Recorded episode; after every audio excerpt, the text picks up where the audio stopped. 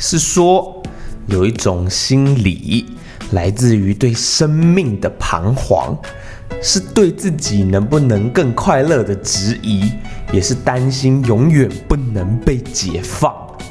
它是一种危机，让人感觉生命在洪流中飘荡，迷失在时间里面寻找意义，但怎么样都找不到方向。你知道那是什么吗？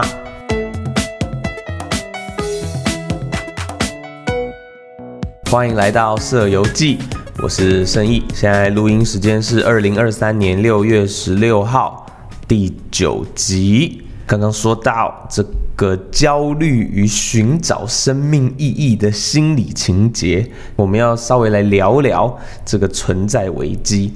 设法去解释看看这个存在危机是什么东西，然后我们要透过快乐、生命和死亡三个面向来探讨人们对于这些问题的思考还有回答。很自大的要来探讨这个人类存在的意义。存在危机是指对于个体或者集体的存在意义和价值产生怀疑的状态。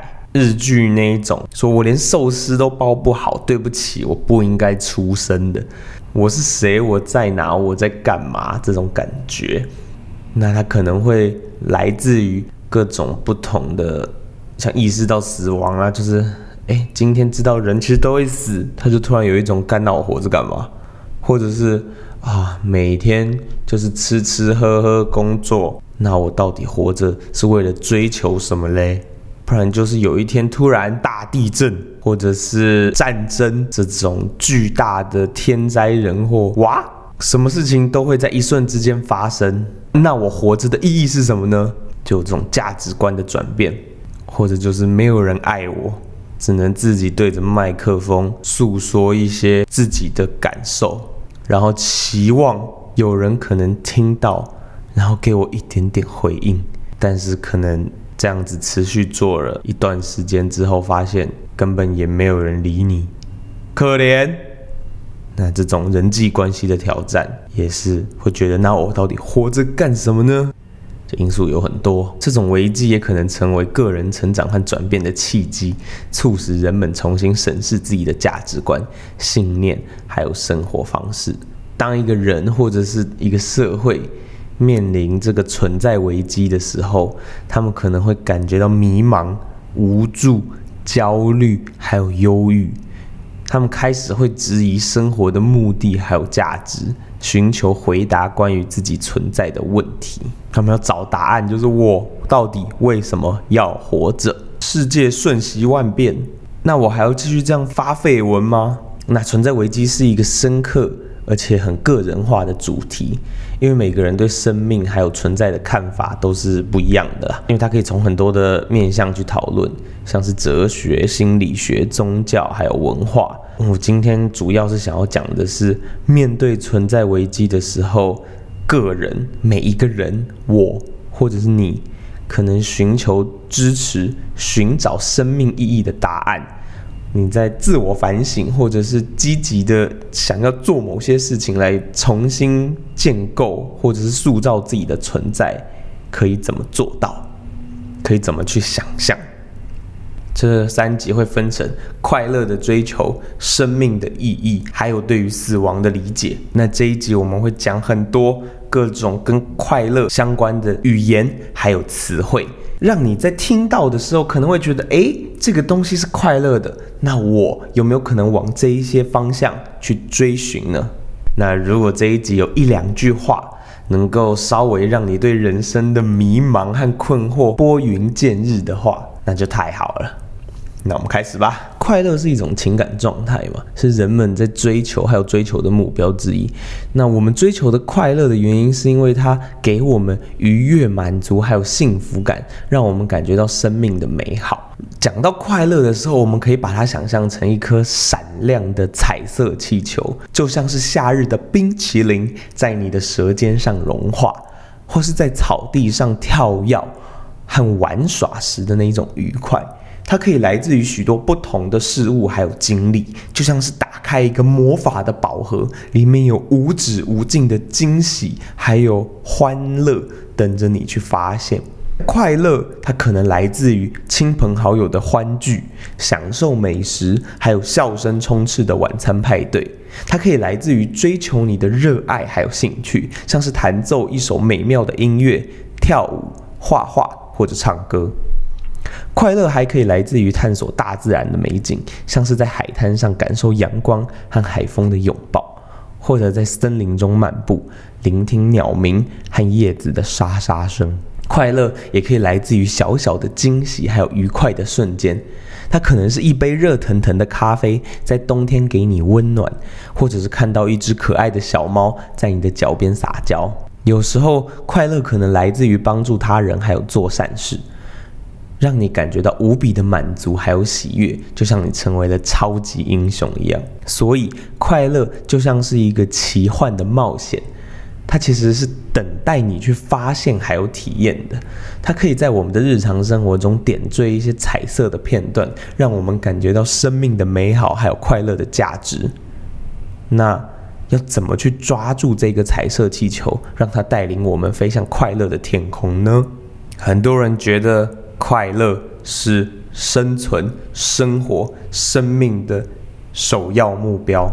那如果他是自己又对于哪一些领域的快乐是在乎、珍重的呢？生活中有一些小确幸，你感受到快乐，那是因为你知道你的内心里面有一个目标感。你在路上，你有得追求，你有一个空间，你有一个环境，是可以让你长大的。不论你今天的目标是要买房子，是要结婚，有个难的工作，完成一个课题，所以重点是目标感，你去感受到。我的生活是有目标的，我有一个东西，我有一个领域是可以努力练习，让自己变得更好的。有些人追求的是冒险探索，他们寻找快乐的方式是进行冒险，还有探索未知的领域。他们可能热爱旅行，探索世界各地的文化、风景，还有美食。这样的经历能够给他们带来新鲜感和刺激。